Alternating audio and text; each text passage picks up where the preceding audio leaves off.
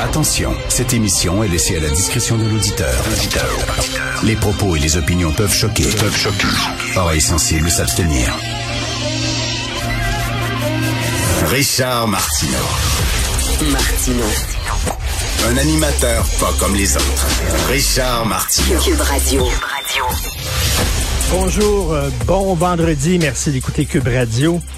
Alors, il y a un ministre fédéral qui est dans l'eau chaude parce que il a, euh, le ministre du Transport, il a euh, participé à la journée internationale de solidarité envers le peuple palestinien. Et bien sûr, tu sais, quand tu parles du conflit entre Israël et la Palestine, il y a toutes sortes de monde craqué là-dedans. C'est un conflit qui existe depuis je sais pas trop combien de temps. Et euh, vraiment, c'est des gens exacerbés, hyper émotifs. Et là, ben oui. Alors, il se fait prendre en photo. Et ben oui, là-dedans, il y a un antisémite. Êtes-vous surpris? Hum, pas en tout. Alors, il y a un antisémite, un gars qui dirige un journal, Meshwar Media. C'est ce journal-là, un journal à Toronto qui euh, a écrit des textes négationnistes en disant que la Shoah, ben, c'était pas si grave que ça, puis c'était pas aussi euh, euh, épouvantable que les Juifs le disent, puis c'était peut-être même une création des Juifs eux-mêmes pour passer pour des victimes, puis blablabla. Bla, bla, bla, Alors, sur la photo, à côté du ministre, qu'est-ce que le ministre du Transport fait dans une journée internationale de solidarité envers le peuple palestinien. C'est pas la journée internationale des autoroutes, la journée internationale des camions, la journée internationale des vélos. Qu'est-ce qu'il fout le ministre des Transports dans un événement comme ça? Est-ce qu'il est lui-même d'origine palestinienne? Je le sais pas. Et même, et même, tu représentes le gouvernement.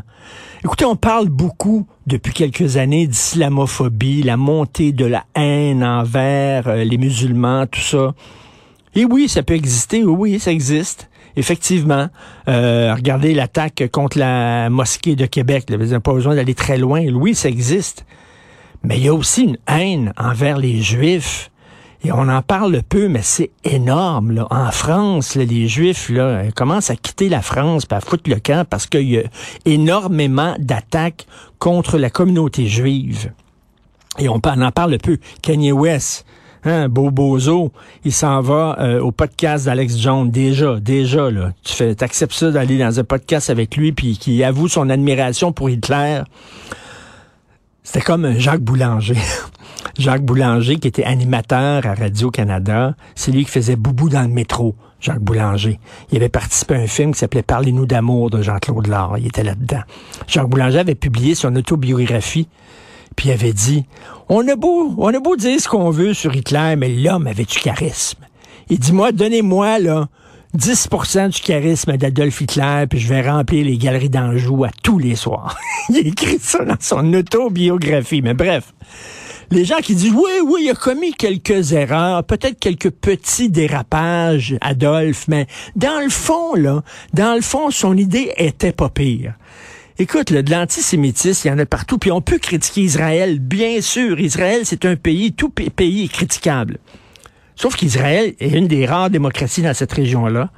Euh, ils ont eu des gouvernements de gauche, ils ont eu des gouvernements, des gouvernements de droite, des gouvernements d'extrême gauche, des gouvernements d'extrême droite.